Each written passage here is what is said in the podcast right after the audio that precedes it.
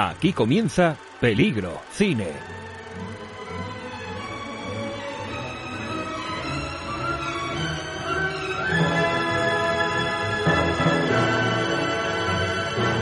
Un programa diferente.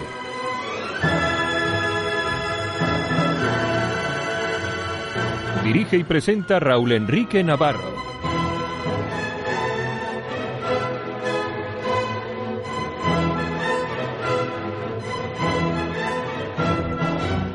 Muy bienvenidos una semana más a Peligro Cine. En este programa hablaremos sobre cine y literatura y tendremos como invitada a una chica llamada Luciana Rodríguez que nos vendrá a hablar de su experiencia con su blog personal que va sobre cine precisamente y sobre literatura. Sin más dilación vamos a empezar con este programa eh, y con la sección de Karen Vega. La recomendación de la semana de la mano de Karen Vega. Bienvenida Karen.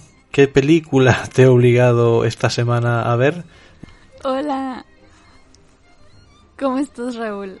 Pues fíjate que estas películas que me estás obligando estoy fascinada. Ojalá fueran así todas las recomendaciones que te hacen, pero pero la película de esta semana es To Kill a Mockingbird o Matar a un ruiseñor del año de 1962.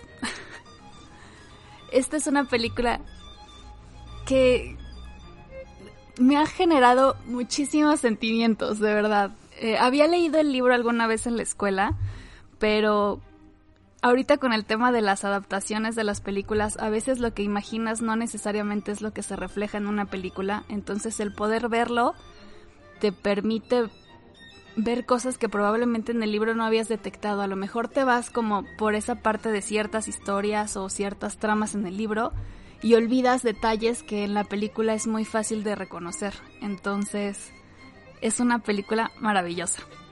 Es una película maravillosa, efectivamente. Pero ¿qué es lo que más te sorprende a ti de, la película, Karen? Que probablemente hay tres temas muy importantes de, lo que de los que nos habla.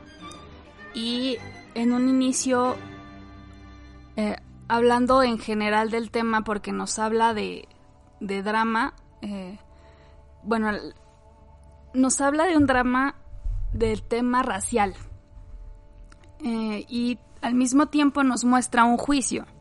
Entonces, en, un momento yo me había quedado con esa imagen de la película o del libro en general, pero ya cuando terminé de verla creo que va más allá de eso y nos puede mostrar más bien cómo la inocencia se puede romper en un segundo si lo vemos desde el punto de vista de los niños.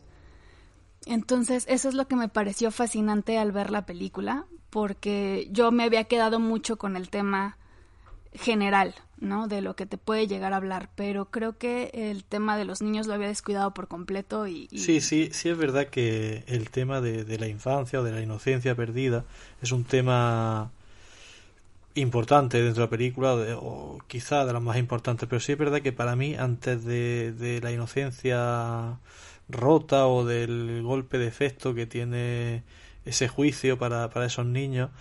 Para mí lo importante y lo que prima por encima de todo es el tema de la segregación racial. Es decir, es una película muy dura, muy crítica con, con el eh, con lo que se establece en Estados Unidos, con, con esa crítica, ¿no? A esa cultura instalada del racismo. Y es una película que, que del año 62 entonces es una película que, es valiente en cuanto que trata un tema en una época concreta mm, de manera directa.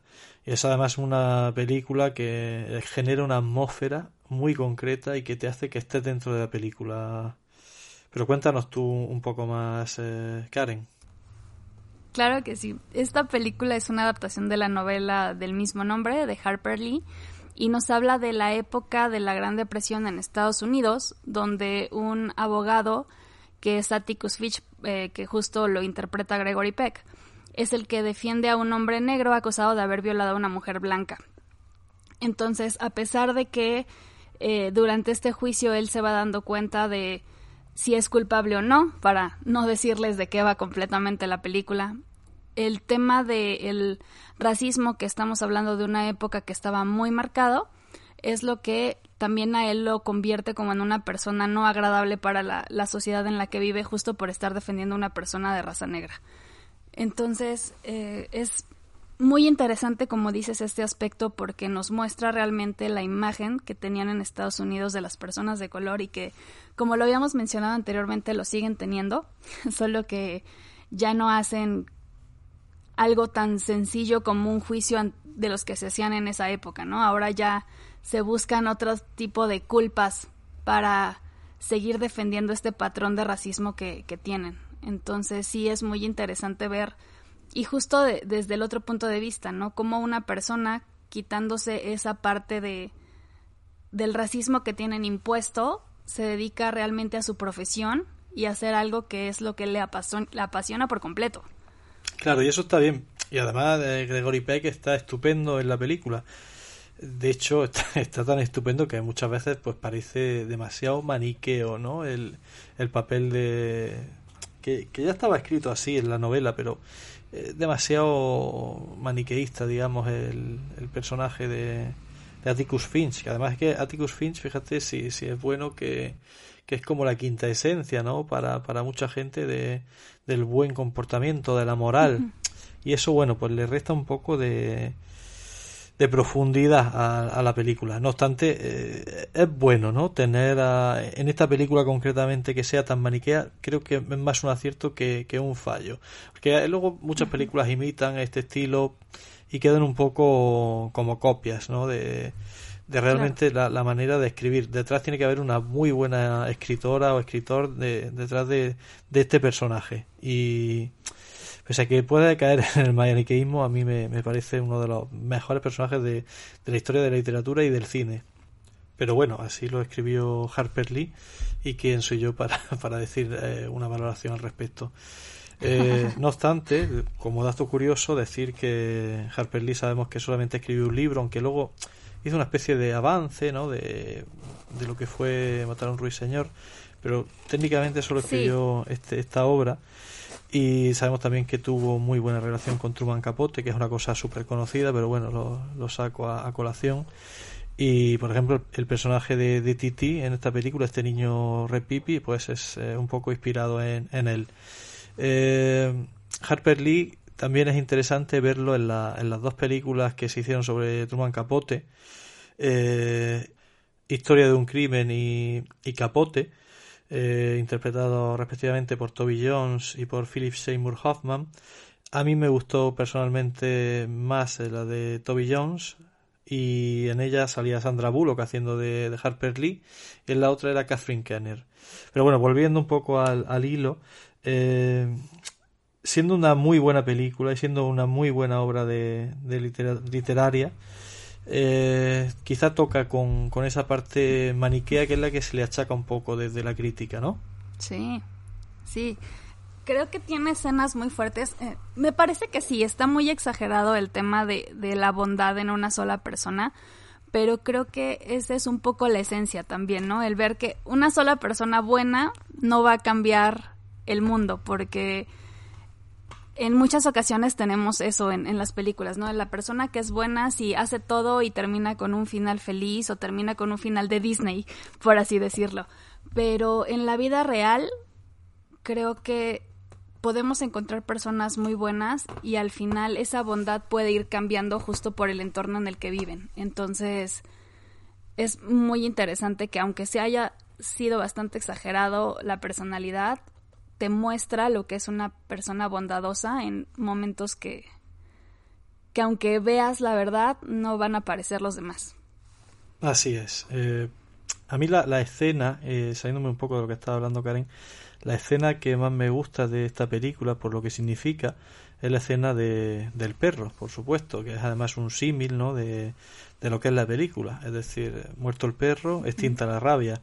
Entonces, creo que es muy fácil de, entender o muy visual para cualquier espectador de cualquier edad que, eso se le quede claro.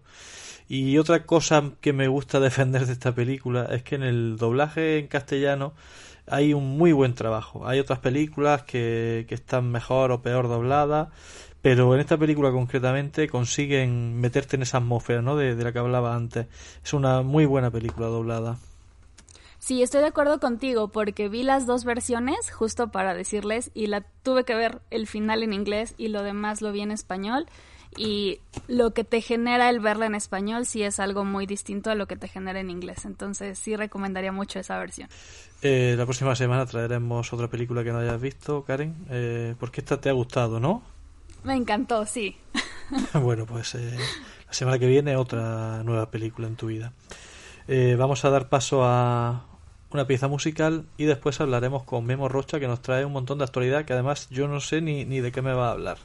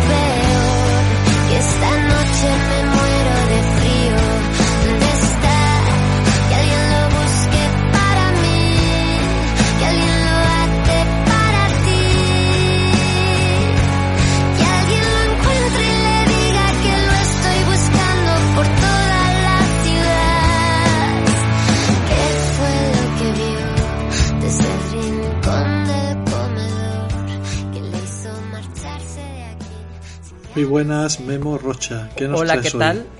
Porque no lo sé. Hola Raúl, qué gusto, qué gusto estar aquí de nuevo con todos ustedes, amigos y audiencia querida. Eh, pues el, esta semana traemos este, pocas notas pero sustanciosas. Eh, bueno, pues esta semana se cumplieron, primero cumplió el gran cineasta Martin Scorsese, cumplió 78 años el martes, el 17 de noviembre, cumplió años, este, 78 años y pues está muy muy contento de, bueno, pues es un tremendo cineasta, ¿no? Entonces, este, lo festeja, lo festejamos a él, igual que también festejamos al mismísimo ratón Miguelito, como se le conoce en Latinoamérica, Mickey Mouse, quien cumplió 92 a- cumplió 92 años el miércoles 18 de noviembre, ya que su primer corto se estrenó en 1928 y nos referimos a, a Steamboat Willie, ¿no? Este corto en blanco y negro eh, donde él está Ese corto que hicieron un homenaje, ¿no? En, en Los Simpsons, en la serie de, bueno, en la película de Rasca y Pica, eh, que hacía de el primer capítulo, ¿no? También de, de Mickey Mouse, ¿no? Efectivamente, así fue. Y, y bueno, pues también tenemos que Anne Haraway se disculpó con la comunidad de discapacitados, esto ya tiene un- unas semanas, ¿no? Por, su- por su papel en Las Brujas, la bruja mayor, Eva Ernst, eh, más que, que, bueno, aparte de que es un remake que dicen que es fallido, no, la verdad no lo he visto, eh, se disculpó porque la bruja tiene tres dedos. Entonces, la gente que padece de ectrodactilia eh, Madre mía. manifestaron que no les gustaba el personaje, ¿no? Que era una ofensa. A ver, eh, es que es que no se puede que- ya. lo que- O sea, tanto buenismo político nos está llevando a, a estas cosas. Todo el mundo tiene opinión, todo el mundo se tiene que quejar y a todo el mundo tenemos que darle visibilidad porque se queje. Me parece un, un atraso más que un beneficio. Eh, está muy bien que la gente se queja, el pueblo Sí. se tiene que quejar, por supuesto, pero llega un momento en el que a veces rozamos lo ridículo. No conozco en profundidad lo- la, la queja de este colectivo, pero sinceramente me parece que Evidentemente no a todo el mundo le puede sentar bien todo. Bueno, pues eh, finalmente La Mujer Maravilla 1984 va a llegar a cines. Bueno, primero llega ya en España el, el 18 de diciembre y acá llega una semana después, llega el 25 de diciembre a México. Y eh, también va directamente, para no atrasar más el estreno, a HBO Max para Estados Unidos, ¿no? Entonces ya por fin llega esta segunda parte, esta secuela, llamémosle así. Tú has visto la primera parte, por supuesto, Memo. Sí, cómo no, cómo no. Me parece, me parece, me parece que es una película bien lograda y que claro tiene muchos elementos este pues del feminismo actual, pero me parece una película entretenida también al mismo tiempo, ¿no? Eh, yo es una película que vi eh, la primera parte y por algo no terminé de verla. Eh, creo que vi media hora y por lo que fuera no, no terminé de verla, pero me gustó como, como era el planteamiento de, de la película inicial. La retomaré algún día. Pero lo más importante, Memo, es que eh, hoy es el estreno de, de Mank, ¿no? La película de, de Soderbergh, digo, de, de David Fincher, perdón, que va sobre el Hollywood clásico, ¿no? Que interpretan Gary Oldman y Amanda Seyfried y creo que es el estreno, ¿no? Que, que es hoy en, en Netflix. Pero sí, se estrena el 4 de diciembre, mi estimado. A lo mejor es un estreno solo para Netflix este, España. No, en el mundo, ¿no? Ah. Bueno, bueno, lo investigaré ahora por internet a ver qué, qué es lo que dice y ahora te digo algo. Vale, vale. Y, y bueno, yo finalmente también quería comentar de la, de, bueno, que está en filmación o en preproducción, la nueva película justamente ah, que la semana pasada y hace rato hablamos de que Robert Eggers, quien hizo La Bruja e hizo El Faro, su nueva película se va a llamar The, The Northman y en esta película van a actuar, digo, es el regreso tan esperado de Bjork después de Bailando en la Oscuridad y va, eh, bueno, también actúa Nicole Kidman, quien dice que, bueno, que ella no sabe por qué se mete luego en estos retos tan, tan así, tan oscuros y tan fuertes, tan retos, valga la palabra. Va el mismísimo también, otra vez, repite con William Defoe. Justamente va la Niña Maravilla, bueno, va Anya Taylor-Joy, Anya Taylor-Joy, también actuará en esta película. Y el protagonista es Bill Skarsgård, este actor este, eh, nórdico, y, y, la película va a hablar de vikingos en el siglo X. Es un príncipe nórdico que tiene la misión de buscar venganza después del asesinato de su padre. Entonces, la verdad, se antoja mucho la película porque conocemos el trabajo también de, digo, aparte que son tremendos histriones, el trabajo de Robert Eggers, ¿no? Es un, un gran cineasta que siempre propone algo interesante, ¿no? Claro, siempre es interesante, ¿no? Este director, que es el director de La Bruja, ¿no? Y, y, siempre sus propuestas son, son interesantes, pero no sé si utiliza siempre el mismo director de fotografía. Creo que sí, y eso también es parte fundamental de, de la obra de este director. Claro, son fotografías, las de ambas películas, que te transportan realmente al entorno donde se está grabando. Además, es, es eh, son de una dificultad técnica eh, bastante importante, el faro y, y, la bruja. El faro además en un blanco y negro precioso. Eh, ¿Tenemos Claro. algo más o terminamos la sección? No, eso es todo por hoy. Podemos, este, aquí nos encontraremos la próxima semana. Bueno, pues muchas gracias Memo y vamos a dar lugar ahora a la sección de Luis Portilla que nos trae una serie basada también en una saga de libros que creo que es la, la serie más importante de, de la historia de, del audiovisual contemporánea. Eh, ¿Cuál será esta serie?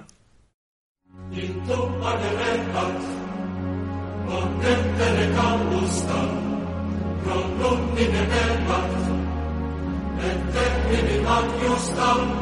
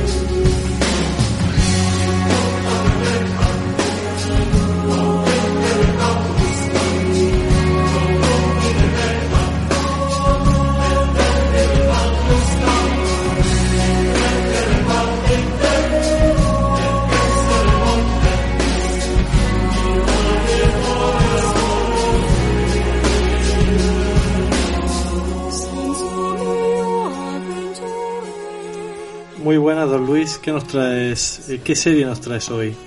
Muy buenas a todos, hola a todos.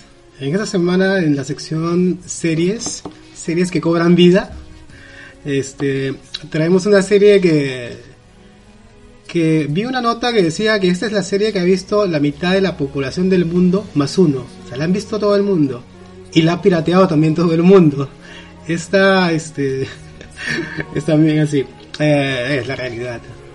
La serie se llama Game of Thrones, Juego de Tronos o El Trono de Espada, que es este, una serie de, libros todavía no concluso, todavía no concluido, faltan, creo que uno está ya por salir y tendría que escribir eh, R. Martin todavía un libro más para terminar toda la, toda la saga, toda la saga de libros. Eh, hablar de la serie Hablar de la serie es, este, no lo sé, es un arcoíris de emociones porque hay de todo, hay, eh, hay odio, hay sangre, es una carnicería a veces, hay batallas, los diálogos, eh, más de la serie en sí. Ve, la serie tú la has visto, ¿verdad? O, No, no, yo no la he visto. eh, ¿la has visto? No, no la has visto la serie. Ah, no has tenido la oportunidad de ver la serie. Pero no por la típica ración de que todo lo que sea mainstream yo no lo veo, soy un hater y todo eso. Ok, yo ve, yo la... eh, Luego lo explicaré.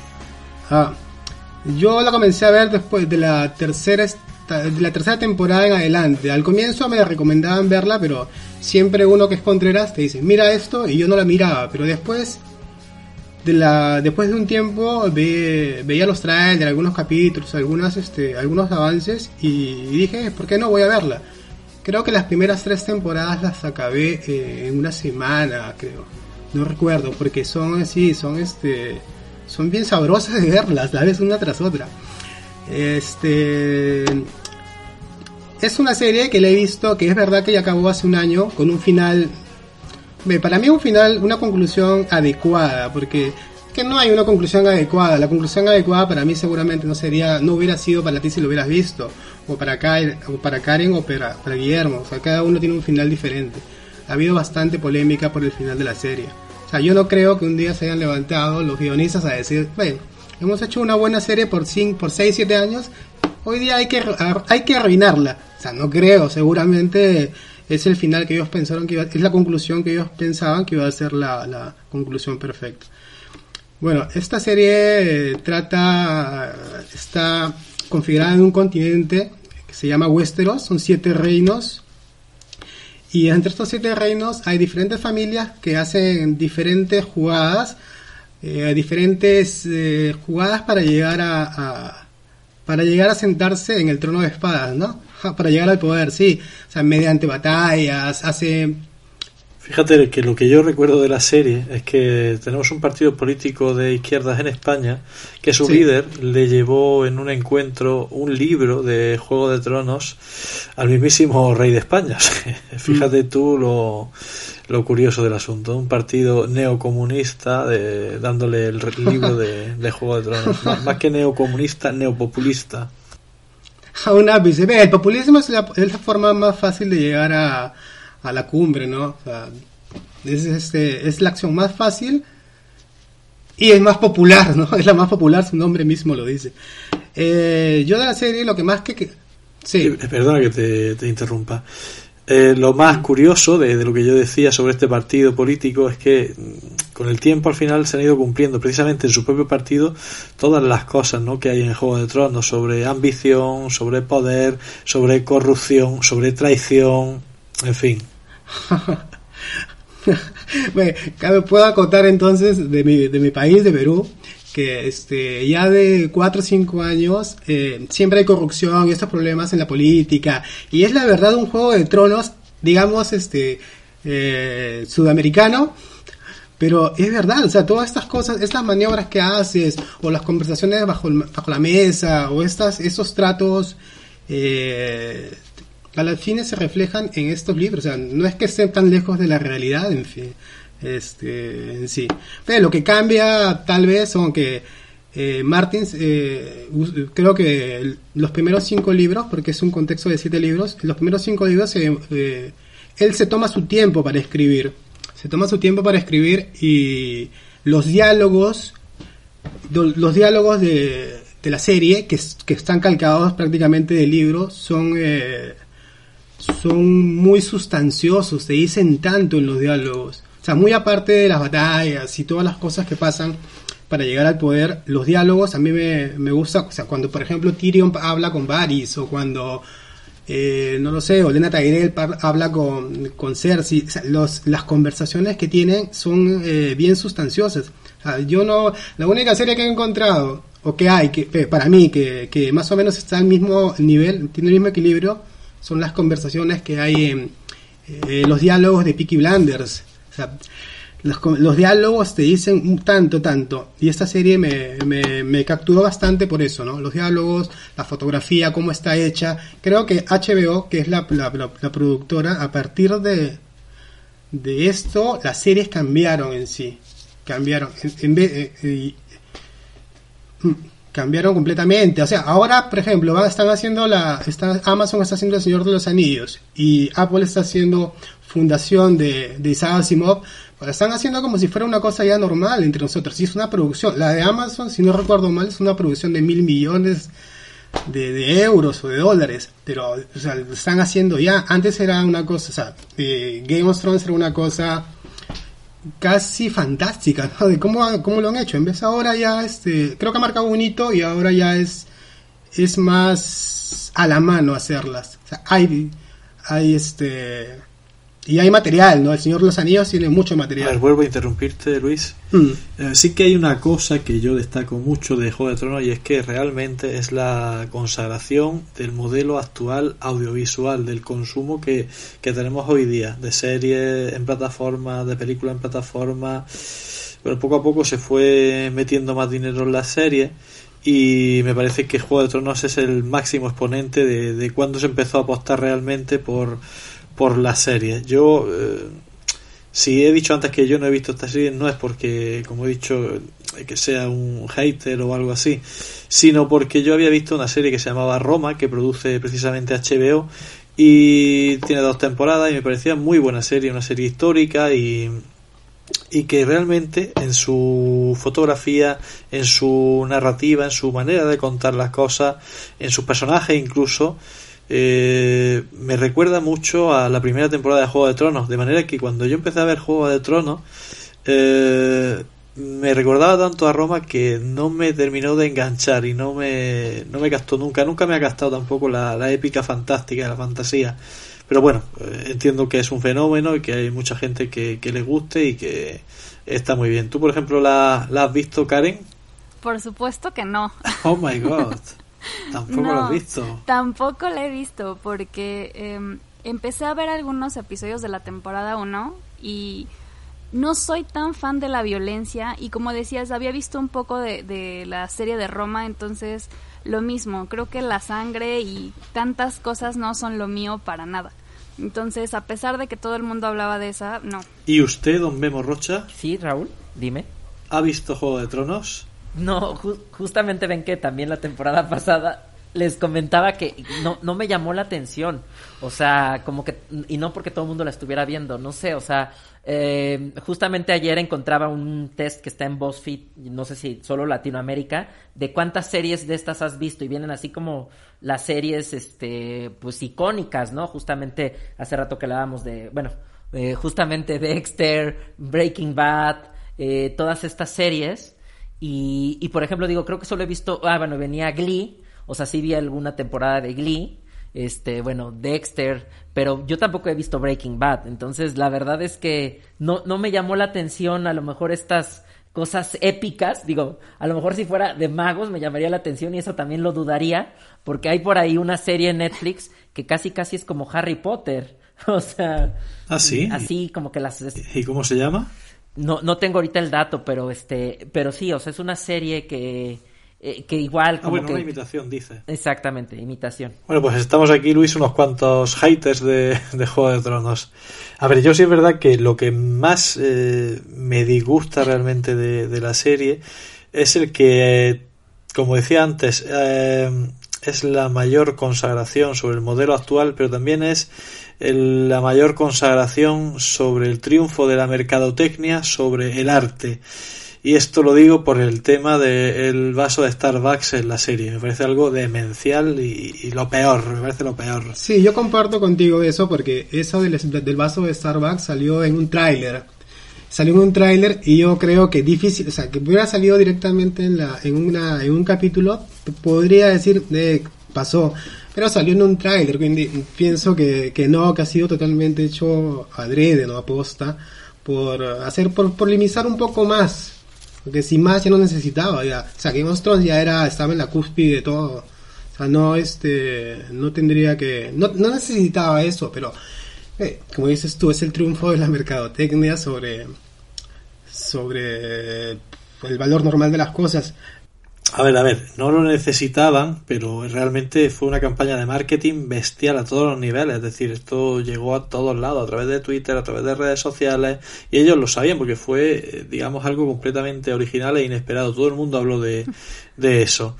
Eh, decir eh, también que otra cosa que no me gusta de Juego de Tronos es que también creo que lo estiraron mucho, ¿no? Me- me- llega un momento en el que las series me pasa y me ha pasado con muchas series que yo ya no me ato con ninguna serie. Después de ver Lost y de tragarme las seis temporadas de Lost esperando que se desvelara al final, comprendí que cuando se estira el chicle, cuando alargan la serie, a veces no tiene sentido seguir viéndola. De hecho, yo es que dejé de terminar de, de ver Breaking Bad, me parece que en la quinta temporada. Es decir, llegó un momento en el que dije, me están tomando el pelo. Mira que tenía el reclamo final y que había que verlo y tal, y todo el mundo me dijo, pero ¿cómo vas a dejar de ver la serie ahora? Pues a día de hoy me parece que me quedé en el capítulo cuarto de, la quinta temporada y ahí sigo y no y nunca más la veré. Además hice lo mismo con Holland, desde la temporada 3 no seguí viendo la serie. Ve, yo te- la verdad que podría discrepar contigo con lo de Breaking Bad, porque Breaking Bad, ¿cuántas son? Creo que son cinco temporadas, ¿no? Serán cinco temporadas eh, y cuando comenzaron a hacer la, la, serie, hasta donde me he informado, el guion prácticamente estaba hecho. Habrán cambiado algunas cosas, han cambiado algunas cosas en el, en, la- en el trayecto, pero básicamente estaba de- ya estaba escrita de principio a fin y este no la alargaron mucho porque en vista del éxito que tenía fácil que hubieran hecho un par de temporadas más o sea hubieran hecho la, maniobra ¿cómo se llama esta serie de los zombies? la maniobra Walking ¿no? tiene este Walking Dead sí eh, en fin todavía no termina creo que va a haber un spin-off no lo sé pero yo este Breaking Bad de, es una de las series que más me gustan aunque se suena bien comercial no Breaking Bad pero ve me gusta bastante. Eh, Tú es que eres super fan, claro. sí, che, hasta la película, Los Caminos, El Camino, la película también me pareció una buena conclusión. Criticada, pero para mí, ¿qué puedo pedir? Es un regalo más que nos dieron a nosotros los que nos gustó. Y fue una buena conclusión ya para todo, para cerrar el círculo. A ver, pero volviendo a, a Juego de Tronos, otra vez están intentando sacarle todo el jugo, ¿no? A, a la maquinaria. Y creo que van a hacer una precuela, seguramente, o algo así, ¿no? pues de esto no lo sé, pero me, creo que ahora tienen más libertad para hacer las cosas porque están haciendo una precuela, pero no hay muchos datos, no hay libros con, eh, concisos escritos, hay solamente datos. Entonces tienen más libertad de hacer las cosas. En Guerra, en Juego de Tronos, en vez, en Juego de Tronos, del primero al quinto libro, eso puede ser a favor y en contra, porque en Juego de Tronos, por ejemplo, eh, los primeros cinco libros estaban escritos eh, y las primeras cinco y, y concuerda con que las primeras cinco temporadas de Juego de Tronos estuvieron muy bien hechas, ¿no? Prácticamente eh, hicieron la adaptación y Martin los llevó de la mano, ¿no? Porque le decía, ok, esto lo- no lo podemos meter, no podemos meter mil dragones, metamos solamente tres, pero lo hagamos de esta manera. O sea, Martin les dio una mano y- en el guion y ok, y eso, le, eso fue eso fue muy bueno para la serie. El problema estuvo de la quinta temporada en adelante, que ya no había libros, porque Martin, Martin se mete su tiempo para escribir. Claro, y ellos tuvieron que, que y a partir de la quinta temporada ya los, este, los protagonistas tomaron otro, este, eh, los guionistas lo hicieron ya todo a- con su imaginación. Comenzaron a hacer evolucionar a los personajes, a mutar a los personajes y la conclusión, pues, la conclusión fue una conclusión de ellos, no una conclusión de Martin. Martin estaba, Martin estaba por ahí en sus cosas. El último libro de- debería salir el próximo año, no, el penúltimo y el último libro debería salir el 2022 supuestamente y acabar la saga. Y por supuesto el libro se convertirá en un, en un bestseller automáticamente. Seguramente, seguramente que sí. Ya, bueno, ya lo es. O sea, en esos momentos ya lo es. Este, yo diría solo Valar Morguris en este momento. Pero no han visto la serie. No, no, no, pero aquí en Peligro Cine nos hemos declarado desde este momento los mayores haters de Juego de Tronos. Yo me quería que compa- compartir con ustedes a los personajes o partes este, emblemáticas que me han quedado a mí en, en este en, en la retina, ¿no? Que me han quedado de esta serie que a- para mí fue una, una muy buena serie. No un muy buen final, a mí me gustó, pero una muy buena serie. Bueno, Luis, con esto vamos a dar fin a tu sección. Ha sido muy interesante escucharte. Y vamos a dar paso ahora a nuestra invitada que se llama Luciana Rodríguez y ella tiene un blog de cine y literatura. Y bueno, previo paso por un momento musical, tendremos a Luciana ante nosotros. Oh, the has such teeth, and it shows pearly white. Just a jackknife has old Maggie Heath, babe, and it keeps it uh, out of sight. You know when that shark bites with its teeth, babe, scarlet billows start to spread. Fancy gloves, though, wears old Maggie Heath, babe. So there's never, never a trace of red. Now on the sidewalk, uh-huh, ooh, Sunday morning, uh-huh, lies a body just oozing life. And someone sneaking round a corner. Could that someone be Mac the knife? Uh, There's a tugboat uh, down by the river, don't you know? Where a cement bag just drooping on down. Bienvenida, Luciana Rodríguez, a Peligro Cine. Raúl, buenas tardes para todos, o buenas noches en realidad ahí. Este, muchísimas gracias por la invitación. Nacional, Luciana. Aquí tenemos tardes, noches y de todo. Tenemos a gente en Italia y gente en México. Yo estoy en España, así que es un poco internacional. Es verdad, es verdad. Bueno, Luciana, eh, nosotros estamos haciendo, eh, como bien sabes, la, la semana de cine y literatura. Entonces hemos buscado el perfil de, de una persona que tuviera esa inquietud, de, esa dualidad, ¿no? De, de poder contar algo de, de cine y literatura al mismo tiempo. Y buscando y buscando, pues hemos encontrado con una chica que tiene un blog. Eh, ¿Y cómo se llama ese blog, Luciana? Se llama Entre Nos, Libros, Cine y más. ¿Y qué cuenta? ¿Qué, qué- cuál es la esencia de ese blog? Bueno, en realidad este surgió como, como parte de un proyecto para, para una materia de, que yo que yo estaba eh, estaba cursando en la UTU. Este, eh, la UTU acá se le dice a la Universidad del Trabajo, este, donde estaba haciendo una tecnicatura de radio, pero también teníamos periodismo. Entonces, bueno, este surgió un poco por ese lado. Después también pasó que hice precisamente un curso de, de periodismo cultural en donde eh, tuvimos clases de crítica literaria y de crítica de películas.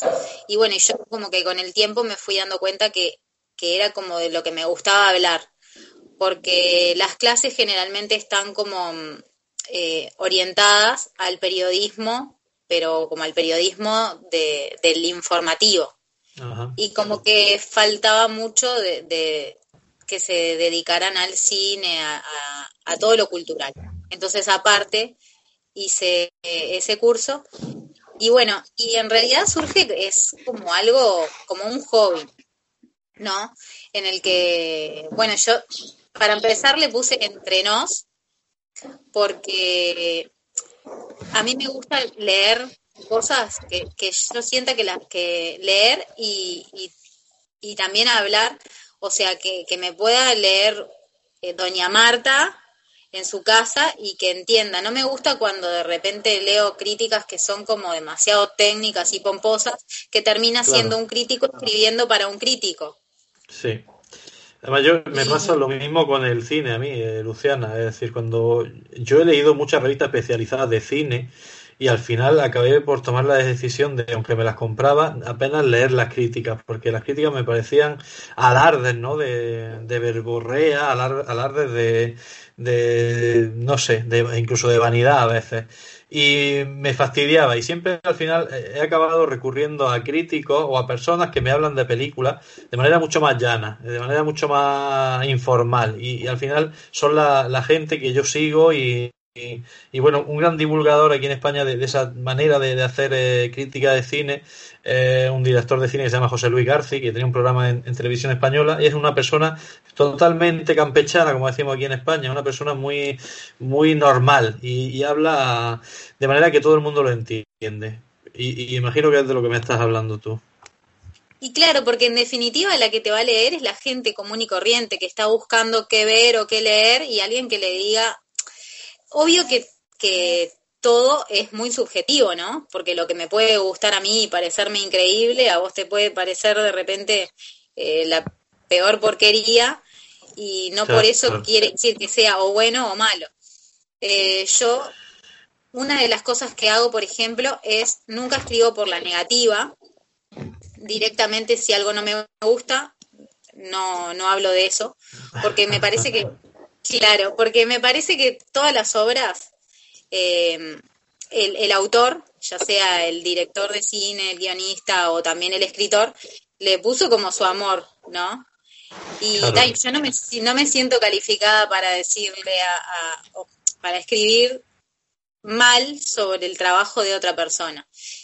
Simplemente lo eso, verdad que te interrumpa, Luciano, eh, me pasa a mí también con, con, las, con las críticas, con las valoraciones que hago. Por ejemplo, aquí en España hay una película, hay una página que se llama Film Affinity, que bueno, está también en, en Sudamérica y está en Centroamérica y en muchos sitios, ¿no? Creo que es una página internacional, pero que tú puedes valorar las películas puntuándolas. Yo jamás habré hecho mil y pico valoraciones, jamás he suspendido ninguna película, porque me parece que detrás hay un trabajo que, que es digno de, ser reconocido. Eh, Nadie, o sea, nunca le he puesto una película menos de cinco, porque además conozco bien el, el oficio y sé lo, lo difícil que son las cosas. Exacto, exacto, me pasa eso, simplemente si pa- para hablar mal, o sea, como que todos están prontos. Entonces, Claro. eh, antes de hablar mal, prefiero no hablar nada de, de algo que no me gusta y sí, este, dedicarme a hablar de lo que sí me gusta. Entonces, la persona que tiene un gusto similar al mío y me lee, ya sabe, bueno, esta película eh, me va a gustar. Vale, eh, vamos a seguir con la entrevista. Y mm, yo te, te hacía una pregunta antes de, de empezar el programa y te decía, ¿hay libros, Luciana, que tú crees que no se pueden adaptar al cine? Y lo digo, por ejemplo, como este famoso libro que yo no sé si ha trascendido, seguro que sí, pero no sé si lo habéis leído o lo has leído tú, que es La sombra del viento, que es su director, su, su escritor, eh, Carlos Ruiz Zafón, nunca quiso que se adaptara, pero es tan, tan importante ese libro que es el libro más editado en español después del Quijote. Y él nunca consintió, murió el año pasado este hombre, y, y nunca consintió que se adaptara al cine. Creo que es verdad que hay películas que, o libros que no deberían nunca adaptarse al cine. ¿Tú qué piensas? La verdad, en realidad nunca me lo había puesto a pensar, porque yo soy de las de las personas que siempre que lee un libro que le gusta, estoy esperando que en algún momento se haga la película para ver si, si lo que yo me imaginaba o lo que yo pensé se puede plasmar de la misma forma en la que yo lo pensé. Pero tal vez es por, por mi forma de leer. Yo cuando voy leyendo voy como viendo todo en imágenes, como en imágenes de cine.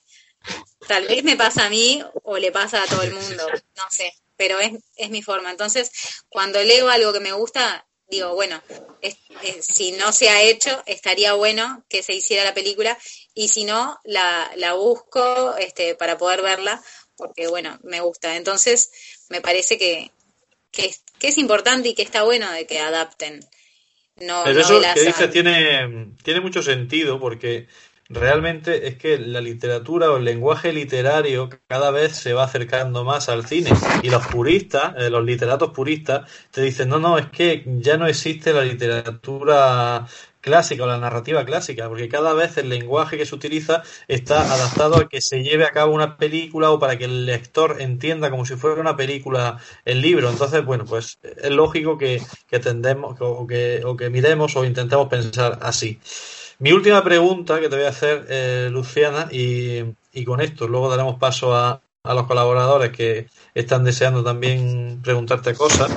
Eh, sería, ¿cuál es tu día a día eh, en el audiovisual? ¿no? Eh, ¿Cómo consumes tu audiovisual, cine, series, plataformas? ¿Cómo, ¿Cómo lo llevas ahora mismo? Además con la que está cayendo. Bueno, en, en realidad es como todo el tiempo, porque al estar estudiando justamente audiovisual, estoy haciendo la licenciatura, eh, muchas materias te, te dan como listas de, de filmografía obligatoria, entonces como que todo el tiempo estoy visionando algo. Eh, me gusta más que nada ver en la tele, ¿no? No me gusta mucho eso de ver en el celular. Este, tengo Netflix y, y, y miro mucho desde esa plataforma. También he encontrado cosas en YouTube. Este, y bueno, Aprove- aprovecharé lo que dice YouTube para decir cuál es la mejor serie que yo vi por YouTube jamás, que se llama Por Ahora. Es una serie argentina que hay, hay que verla, buscarla y es una de las mejores series cómicas, además de eh, tiene ese toque feminista, pero bien entendido que creo que ahora mismo se ha pasado ya todo de, de la raya con el tema de- del feminismo y ahora todo tiene que llevar un poco de, de feminismo porque si no los proyectos no salen adelante. Eh, al margen de eso, bueno, sí, dime, dime, Luciana. No, que yo en realidad no sé bien cómo la gente consume eh, YouTube, pero por ejemplo, una de las series que era de YouTube y estuvo ahí varios años y como que no se le dio mucha corte, recién ahora como que explotó porque pasó a Netflix, fue Cobra Kai. Ajá. Y bueno, yo no sabía de la existencia de esa serie en YouTube, como que la gente no, eh, piensa en YouTube y piensa en música, creo, ¿no? Por lo menos me pasaba a mí. Y sin embargo, hay varias cosas ahí interesantes para ver. Bueno, pues vamos a hacer una pausa musical, vamos a poner una música eh, y te voy a pillar eh, para que me digas cuál sería tu recomendación musical. A ver si, si estás rápidamente, Luciana, y si quieres ponemos la canción que tú quieras. La que yo quiera. No Sí. sé por qué me viene, me viene a la mente el tema de la historia sin fin. Ajá. No la cantaré para que, para que la gente disfrute mejor de, de la canción. Eh, vale, pues vamos a poner La historia interminable, se llamó aquí en, en España.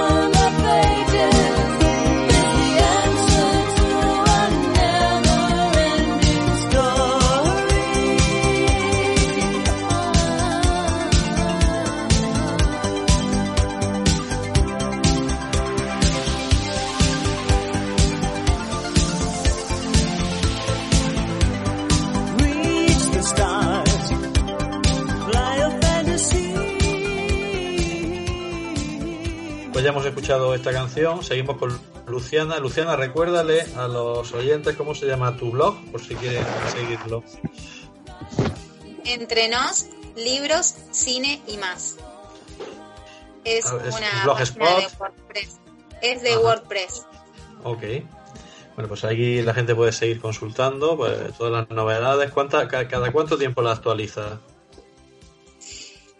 Y eh, trato de subir algo por lo menos una vez por semana. También Bien. depende de los periodos. Ahora que estoy con parciales es un poco imposible, Ah. pero pero trato sí de, de por lo menos una vez por semana subir algo. Vale. Bueno, pues eh, aquí tengo los colaboradores ya deseando de, de preguntarte. Y en primer lugar, que te pregunte eh, Karen, ¿cuál sería tu, su- tu pregunta para Luciana, Karen? Hola Luciana. Es muy interesante lo que, muy bien, gracias, lo que comentas sobre cómo estás interactuando con el tema del cine, los libros y demás, pero ¿existe alguna película, o sea, alguna adaptación de un libro que tú no hayas leído y que hayas visto primero la película? Que te haya dicho, sí, sí quiero leer ese libro porque vi la película. Porque regularmente lo hacemos al revés. Sí, no, muchísimos, muchísimos, sobre todo de, eh, de películas más viejas, que de repente era más chica y bueno, veía la película, me enteraba, me enteraba después en realidad que era adaptación de un libro y, y, y trataba de leerlo. Siempre, siempre que una película me gusta mucho y es, y es adaptada de un libro, trato de conseguir el libro y, y leerlo. Porque en realidad considero que generalmente el libro siempre está mejor, aunque hay excepciones, ¿no? ¿Como, como cuál? ¿Como cuál? Mira, por ejemplo, un libro que, que no me gustó para nada, pero que se, se hizo la serie y está muy buena, es El tiempo entre costuras. El libro no está mal. Pero la serie, la serie en realidad quedó, me parece muchísimo Sí, mejor, sí, sí, por lo está menos muy a mi hecha. criterio. Sí, sí, sí, está muy bien hecha. Y después con otro que sucede lo mismo es con Dexter. ¿Dexter es un libro? No sabía. Dexter libro. son como 10 libros, te diría. Madre mía, El madre problema, el problema es que la serie está inspirado en el primer libro y en realidad se le cambió absolutamente todo. Así que es como la idea central y, y el personaje, pero después todo es, es totalmente distinto. El tema es, es también qué consideras buena adaptación o no, ¿no? Si, Claro. si consideras bueno, si consideras bueno que la fidelidad tendríamos un, ahí un tema aparte. Porque ta, puede pasar que, que, que en realidad se inspiren, pero que después termine una cosa totalmente distinta. Como Claro. por ejemplo eh, Kubrick con El Resplandor. Efectivamente. A ver, eh, es que eso es, es entrar. eh, vamos a entrar en ese debate, yo creo, un poco más adelante, porque quiero que te pregunten cosas mis colaboradores, entonces te puedan rebatir lo que tú me estás diciendo, Luciana, ¿de acuerdo? Y hablaremos de Kubrick y hablaremos de, de más cosas. Por ejemplo, Luis Portilla, ¿qué es lo que tiene que preguntarle a Luciana Rodríguez? Hola, hola Luciana. Eh, Luis, la pregunta, gracias. La pregunta que yo te hice era eh, si había leído el libro Una revolución silenciosa de Pepe Mujica, de José Pepe Mujica, y si yo no lo sé, pero si hay alguna película, alguna serie eh, de este personaje, porque me parece, me parece una persona. o sea, yo he visto un par de entrevistas y he leído algunas cosas de él y me parece una persona irreal, una persona, este, ¿de dónde salió? Bueno, Mujica es un personaje bastante polémico, ¿no? Porque fuera del país es como muy alabado y tienen una imagen que no es exacta a la que hay acá dentro del país, ¿no? O sea, es un personaje que genera amores y odios por igual. Eh, como que no, no hay medias tintas, o, lo quieren o lo, am- o, o lo odian. Este, pero sí, es, es alguien que ha llamado muchísimo la atención, sobre todo afuera. Y el libro que tú me decís es el de Mauricio Ro- Rabuffetti. Sí, Bien. sí. Eh, por lo que yo tengo entendido, en realidad no lo leí, pero este libro tiene como un punto de vista bastante objetivo, en el que él entrevistó a muchas personas y, y bueno, como que él se paró desde una perspectiva de, de- de no opinar sobre el tema. Pero con respecto a películas, por ejemplo, en Netflix mismo te- eh, hay un documental que se llama El Pepe, una vida suprema, que lo hizo eh, Emir Kusturica, que es que... Un grandísimo director de cine. Exacto, pero él como que se paró desde el punto de vista de la admiración que sentía Claro, por Mujica. claro. Entonces, Mujica. este, bueno, ahí como Ah, que tenés, Digamos que es una obra sí. de Mujica. Sí. exacto. Yo, sin tener mucha idea de, de la trascendencia de Mujica, porque sí es verdad que es una persona que yo he conocido a través de vídeos sueltos, eh, creo que su éxito radica también en el auge de las redes sociales, ¿no? Y como que queda muy bien cuando Mujica da un discurso y trasciende a todos los países hispanohablantes y vemos un vídeo de un minuto de un señor que además su aspecto parece que transmite mucho y dice una serie de cosas muy entendibles, pero que eh, se pueden tomar también como populistas. Eh, y bueno, eh, no sé, creo que a lo mejor en otra sociedad pues hubiese quedado como un líder normal, de, Uruguay, de Argentina o de Paraguay, de donde sea. Pues un líder de izquierdas que al final hablan todos de lo mismo, pero este señor, por lo que sea, transmite mucho más y aparte llega mucha más gente por su hechura y porque de repente ha habido un auge de consumo de vídeos por WhatsApp, vídeos por redes sociales. Creo que, creo que por ahí pasa el éxito de Mujica. No sé. Exacto, bueno, es como todo, ¿no? Un personaje se construye. Claro. Después, bueno, después está mm, La Noche de 12 años, que si bien no es eh, precisamente sobre Mujica, es una película que habla sobre todo el tema de la de, de lo que fue acá el, el- el- la mm, bueno, se me borró la palabra La de la mente revolución. Exacto, este, la, la dictadura. Y, pero claro, también está desde un punto de vista eh, solamente, porque es, es este, basado en un libro que escribió Mauricio Rosenkopf y Eleuterio Fernández Huidobro. Ujú. Ok. Muy bien. Yo, yo tenía esa visión de Mujica, disculpa, eh, del externo. Y ve, Claro, si yo lo había visto, digamos, yo no lo vi ni blanco ni negro, yo lo, yo lo vi gris. O sea, lo vi que me parecía una persona, el aspecto, lo que refleja, parece una persona que dentro de todo una persona normal, ¿no? O sea, no una gran persona, una persona normal que, que ha hecho su trabajo y ha hecho lo que de- debería hacer. Es lo que yo he visto externamente. Pero ve, viviendo en el país seguramente la realidad es diversa. Y sí, ve, no te puede querer todo el mundo. Una parte seguramente siempre está, tiene un punto de vista diverso al tuyo. Y sí, claro, aparte ta, no nos olvidemos de que es político y, y, Es político. y ta, no, exacto. Claro, eso es, un- eso es una raza aparte, completamente. Una clase, es una clase aparte, sí. Sí. Eh, don Memo Rocha, ¿qué le gustaría a usted preguntarle a esta invitada? Pues precisamente en lo que estábamos, este, me da mucho gusto que estés con nosotros, eh, lo que estábamos diciendo hace rato eh, en cuanto a las adaptaciones y cuando son fi- fieles y fidedignas, ¿cuál consideras, en tu punto de vista, que es una mejor adaptación que le hace justicia eh, el libro a la película? Sí, la película al libro, más bien. Bueno, hay muchísimas, ¿no? La última que vi y que- y que leí es 1922, que es un cuento de Stephen King, que está en el libro Todo oscuro sin estrellas, que no, no sé si en este momento sigue en Netflix, porque viste que a veces sacan y, y- Claro.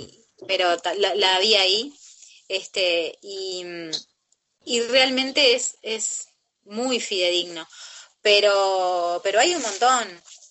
Está, por ejemplo, eh, El Padrino 1 y 2, por lo menos. Este, es como que está en, en la lista de las mejores adaptaciones, sí o sí. claro. También Harry Potter, por ejemplo, me parece que, eh, o sea, dentro de todo, para lo- la complejidad eh, de, de- de los efectos y de lo que requería armar todo ese mundo, me parece que fue bastante, bastante fiel esa ¿Tú crees que, crees que es fiel eh, el libro de Harry Potter a la película? O sea, al revés, Memo, ¿tú crees que Harry Potter es una buena adaptación? Porque yo sé Pues- que tú eres seguidor de Harry Potter. Pues en, en general considero que, que, que sí es este eh, que sí es buena, pero justamente, bueno, hay detalles que obviamente, pues por el tiempo de las películas quedan fuera, ¿no? O sea, por ejemplo, eh, eh, justamente Harry Potter inauguró lo de partir el último libro en dos este, versiones, en dos, este, dos películas, y y eso es lo que también pasó con el último libro de los Juegos del Hambre, o con, varios, con el de del con Trono, la saga ¿me de? Stephanie Meyer, ¿no? con Crepúsculo, Amanecer, Eclipse, Sí, claro. también. ¿no? Exacto. El business, amigos. Bueno, pues eh, te pillo eh, hablando de 1922, Luciana, y hablando de adaptaciones de Stephen King, creo que es el, el literato que más se han adaptado su obra realmente a- al cine. Eh, ¿cuál diríais vosotros, y hago ya la pregunta general, qué es la mejor adaptación de Stephen King al cine? Luis, ¿te pillan fuera de juego? Ah, sí, no, no, sí, sí. Estaba pensando en la pregunta que tengo que hacerle. Eh, disculpa, no te... Ah. La lo que pregunto es cuál sería la mejor adaptación para ti de Stephen King al, al cine, por ejemplo. Cadena Perpetua es una película de... o La Milla Verde, ¿no? Eh, son películas que son libros de, de Stephen King. La Milla Verde la he visto hace un par de días, otra vez, por enésima vuelta, y... Sí, aparte de que me, se me pusieron los ojos vidriosos siempre que la veo, este, porque es bien, es bien tierna esa película. Me parece una buena, una buena adaptación. Yo el libro no lo he leído, la verdad, pero pienso que, que lo han hecho, no lo sé, ¿es mejor el libro o es mejor la, la, la película, según tú? Hay diferencias, pero en, en esencia está lo mismo que pasa con Stephen King. Stephen King es muy prolífico y cuenta muchas cosas paralelas y, y las películas se tienen que centrar en temas. Yo me acuerdo del libro Corazones en la Atlántida, que se adaptó también, que lo hizo Anthony Hopkins. Y claro, el libro era tan lleno de, de subtramas que la película se centra solamente en dos tramas. Y, y el Pasillo de la Muerte, que es como se llamó al libro aquí en España, pues pasa un poco lo mismo. Eh, hay mucho, hay, hay un poco más de profundidad de, de lo que hay en la película. Pero en esencia está muy bien, porque además creo que Stephen King escribe en muchas ocasiones pensando en, en cine directamente. Para mí, particularmente, el mejor eh, libro o la mejor adaptación de un libro de Stephen King al cine es eh, La Niebla, que es una película de ciencia ficción que se hizo hace unos 10 o 15 años ya y, y creo que es un- funciona muy bien porque la, la película lo que hace es coger eh, el, el guion, adaptarlo como si fuera una película de ciencia ficción del año 50, 60 y creo que esa manera de contar es la que le venía bien a- al libro de Stephen King. Luciana, ¿tú qué dices de, de Stephen King y de sus adaptaciones? Bueno, sí, cuando uno habla de adaptaciones cinematográficas, eh, Stephen King es un, es un tema que tiene que salir sí o sí, porque, bueno, entre, pel- entre películas y, re- y remakes de sus propias películas, series, películas para TV y todo, tenemos más de 80. Entonces, Wow. o sea, no hablar de Stephen King es como no hablar de nada, en realidad. Pero bueno, precisamente de él, creo que una buena adaptación fue Carrie de Brian De Palma. Porque en realidad yo eh, leí el libro, pero realmente no me gustó mucho. Mm, No me gustó mucho, no, no me gustó nada. Oh, Sí, la, tal vez la forma en la que está eh, diseñada el, el- la forma de, de escribirlo no, que sale de, de lo normal porque es más como más como periodístico, más como no, no me gustó. Sin embargo, la, la película sí, me gustó mucho. Después Misery. Misery, por supuesto, Claro. obra maestra, claro. obra maestra Sí, absoluta. Y, Y- creo que la, la que tú nombraste como cadena perpetua, me parece que acá la conocemos como sueños de libertad. Sí, sí. Sí. Ah, eh, Pero es- eso es una adaptación realmente de un, un relato corto, ¿no? Eh, lo que- o sea, es una obra de Stephen King, pero creo que era un relato corto, pero fíjate que la película, que es de Frank Darabont, eh, dura como dos horas y cuarenta o, o casi tres horas. O sea que sí que está Stephen King, pero también es verdad que, que es una adaptación diferente. Es, es un relato Sí, de corto. todas, de Pero- todas formas, él es un inconformista con sus, o por lo menos en un principio, o ahora está como más, como más laio, será porque está trabajando junto con las producciones y entonces como que no se le escapan de las manos. Pero mm, eh, me pasó con El Resplandor. que me parece una excelente obra de Kubrick, pero que el libro lo supera ampliamente y le hizo cambios que son totalmente, o sea, cambió la historia totalmente. El mismo Stephen King se peleó con Kubrick eh, a muerte y él se mandó a hacer su miniserie del Resplandor, que si, si hablamos de fidelidad, la miniserie es totalmente fiel al, al libro Claro. y, y bueno, y está buena también. Una cosa, eh, voy a hacer una pregunta aquí al aire, eh, aun a riesgo de que nadie me responda. Eh, eh, ¿Alguien ha visto La Torre Oscura? Sí, por supuesto, es- yo la vi. La, la- es que La Torre Oscura, ¿y qué te pareció, Karen? Eh, fíjate que, que me- se me hizo muy interesante el tema. No, no estoy tan convencida de, de que sea una muy buena película o que se haya considerado así, pero al menos en, me gustó mucho la actuación y el tema de cómo lo maneja. Eh, no sabía que era una adaptación hasta que, que vi la película, justo me pasó a mí con esta en particular, porque me la recomendaron mucho unos amigos, pero cuando la vi en el cine habíamos dos personas, no había nadie, o sea, yo, yo realmente recuerdo que esta película pasó como de noche, por así Sí, decirlo sí, acá, sí, sí, eh, y, y no es nada mala, o sea, es una buena buena forma y, y me sorprendió mucho ver a, a, a Matthew McConaughey justo en esa película, pero bastante interesante. Lo, curioso de, ese libro, esa obra de Stephen King, que, creo que son siete libros, si no me equivoco, eh, es un libro muy denso además, es que eh, es un libro, eh, pues es una estructura donde en casi todos los libros de Stephen King, de una manera o de otra, se habla de la Torre Oscura. Entonces, es que yo esperaba cuando se adaptara a la Torre Oscura fuera una superproducción que tuviera mucho más alcance que la que tuvo, porque además yo tengo un amigo que es muy fan de Stephen King y precisamente de la Torre Oscura, y cada X tiempo me decía, tío, a ver cuándo adaptan la, la, esto al cine. Y cuando fue la adaptación, creo que ni fue a verla realmente, porque es que, como tú dices, pasó desapercibida y no, no llamaba la atención tampoco, ¿no? Las imágenes de, de la Torre Oscura. Yo, o sea, Nada. recuerdo el tráiler, pero no recuerdo nada que me llamara del tráiler para ver la película. A día de hoy no, no la he visto. Yo no lo he visto. Y Eh, yo al día de hoy recién me estoy enterando, así que imagínate. Oh my god, oh my god. Esto- esto- Bueno, se- seguimos. eh, una última ronda de, de preguntas. Eh, ¿cuál creéis, por ejemplo, tú, Memo, cuál es para ti la mejor adaptación de, de un libro al cine? Híjole. Mm, Harry Potter. pues, no, no, sí, no, no, este,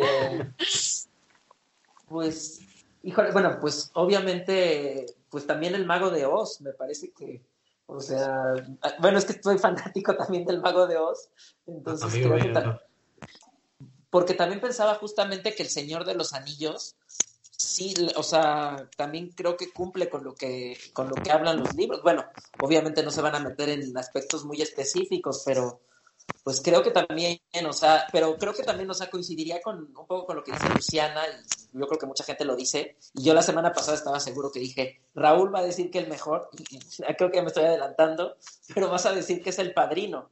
O sea, el No. padrino no, ok, me falló el vaticinio.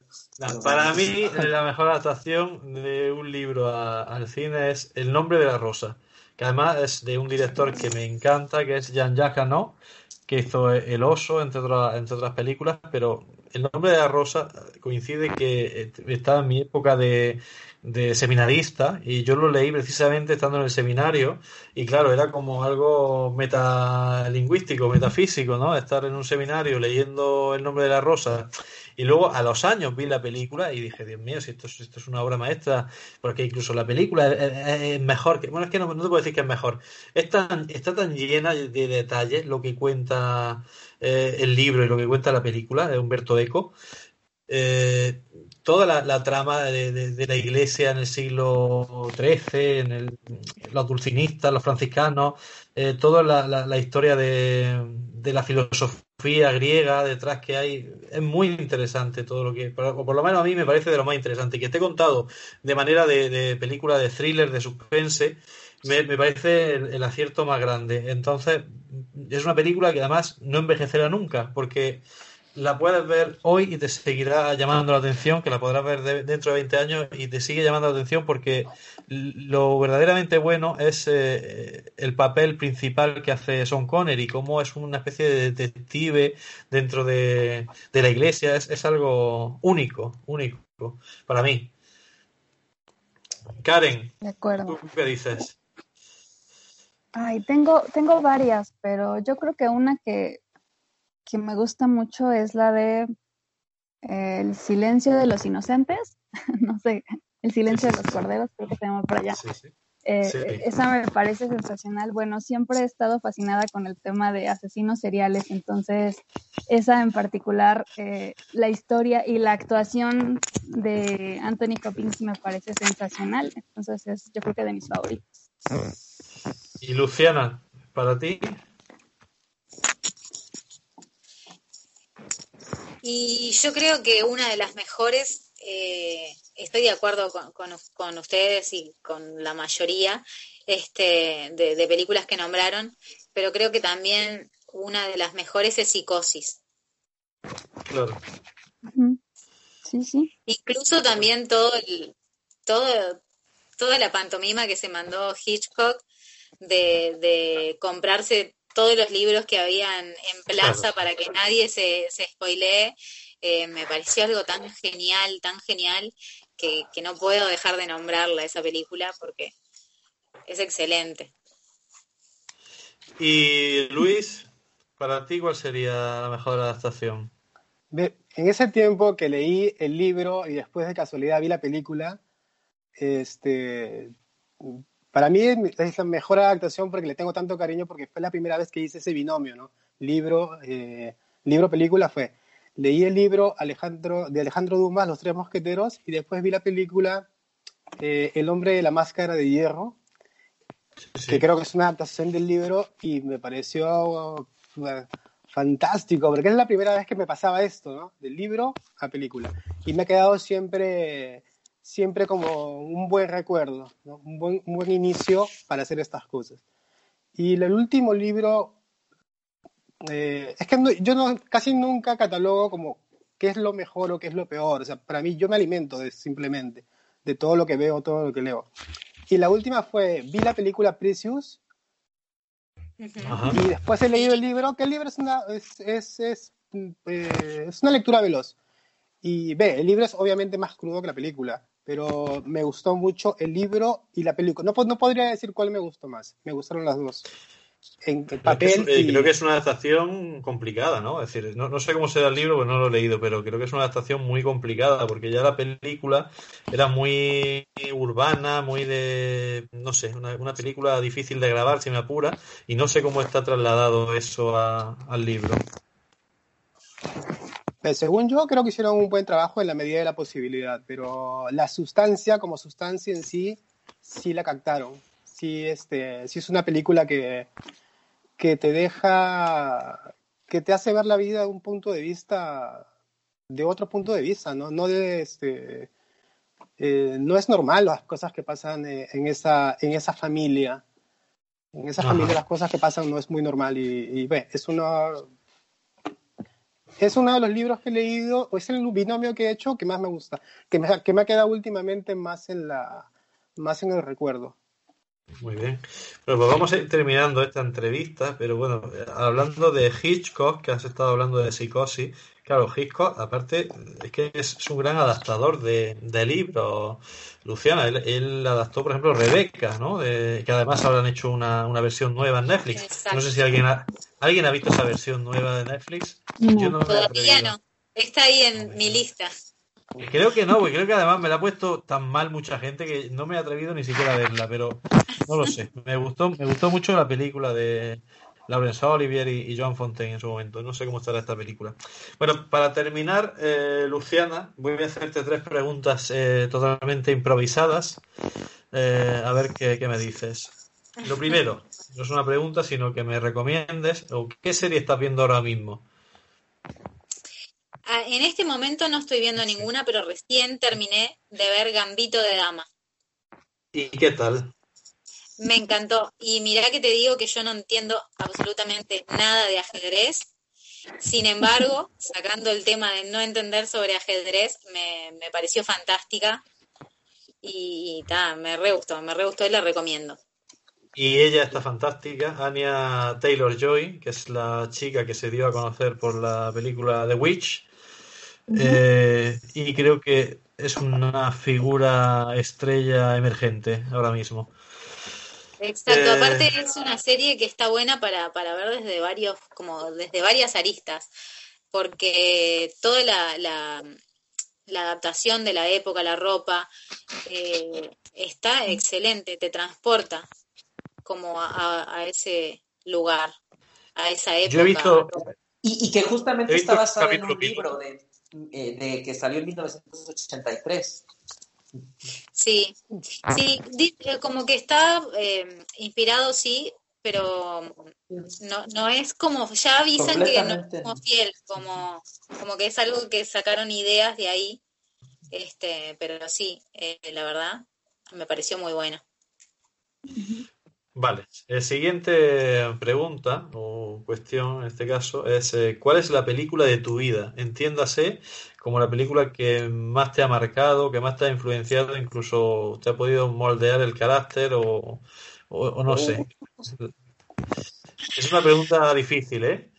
Exacto. Es, es una película difícil, es una película, es una pregunta difícil, eh, sobre todo porque creo que mm, cada, cada película, cada obra, eh, como que mm, llega en el momento correcto.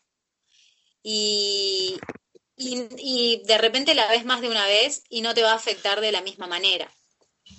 Entonces, bueno, te podría como decir que la película que recuerdo de mi infancia, que la debo de haber gastado, el, el muchacho del videoclub la debe de haber tenido que reponer porque cada vez que iba la alquilaba es precisamente la historia sin fin. Este, me, me la sabía de memoria. Y, y de dibujito, por ejemplo, La Bella y la Bestia. Bien, bien, bien. Fue otra película que, que como que me marcó. Después de grande, no te sabría decir, como que cada película tiene su, cada película trascendente, ¿no? Tiene su, su porqué. Bien, ya di la semana pasada eh, la charla de cuál es la película de mi vida, así que no pienso hacerlo otra vez. Eh, podéis escuchar el podcast anterior. Eh, y la última cuestión. Sí. El- la última eh, cuestión es. eh, recomienda un libro a todos los oyentes que, que están aquí. Tienes un espacio para, para poder recomendar un libro. ¿Cuál recomendarías? Bueno, con, con los libros pasa lo mismo, ¿no?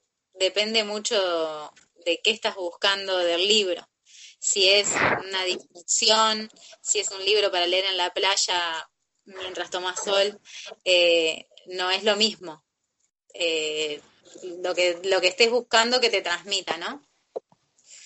Eh, Yo tardo muy poco en responder esa, esa pregunta. ¿eh? Yo siempre digo lo mismo que es el guardián entre centeno, porque pasarán los años y se me, y me seguirá gustando. Además es un libro que es conocido, pero que la gente luego no lo ha leído nunca. Eh, Y bueno, y creo que es una, una buena lectura que recomendar. Además una- es un libro que tiene también componentes que se han dado en mi vida. Memo, ¿tú qué dices? ¿Cuál es el, cuál es, eh, qué libro recomendarías tú, por ejemplo? Un libro fascinante, bueno, o sea, para, es que depende, como dice un poco Luciana, ¿no? Yo también de- dividiría más que las ocasiones en segmentos de edad, ¿no? Entonces, por ejemplo, digo. Momo me parece un, me, me parece un libro fascinante, ¿no? ¿Cuál, cuál, cuál? otros. Momo, de Michael Ed, de, que hizo justamente La historia sin fin o La historia sin- este, interminable, ¿no? Entonces, Luciana, ¿cuál sería tu libro? Y bueno, para una un libro bastante como genérico, para todas las ocasiones, sería Más allá del invierno, de Isabel Allende. Es, fue una historia que me gustó mucho, la verdad. Y bueno, creo que se amolda como a todas las situaciones. Bueno, con, esa recomendación, más allá del invierno de Isabel Allende, nos despedimos, eh, Luciana, y despedimos también el programa Peligro Cine. La semana que viene tendremos otro programa temático, ya lo anunciaremos por redes sociales y, y podéis colaborar y mandar sugerencias. Y de nuevo, muchas gracias, Luciana, por aceptar esta invitación y esperamos que, que nos coincidamos más en la vida. Si deseas contactar con nosotros, hazlo a través de Instagram, Facebook o peligrocine.gmail.com.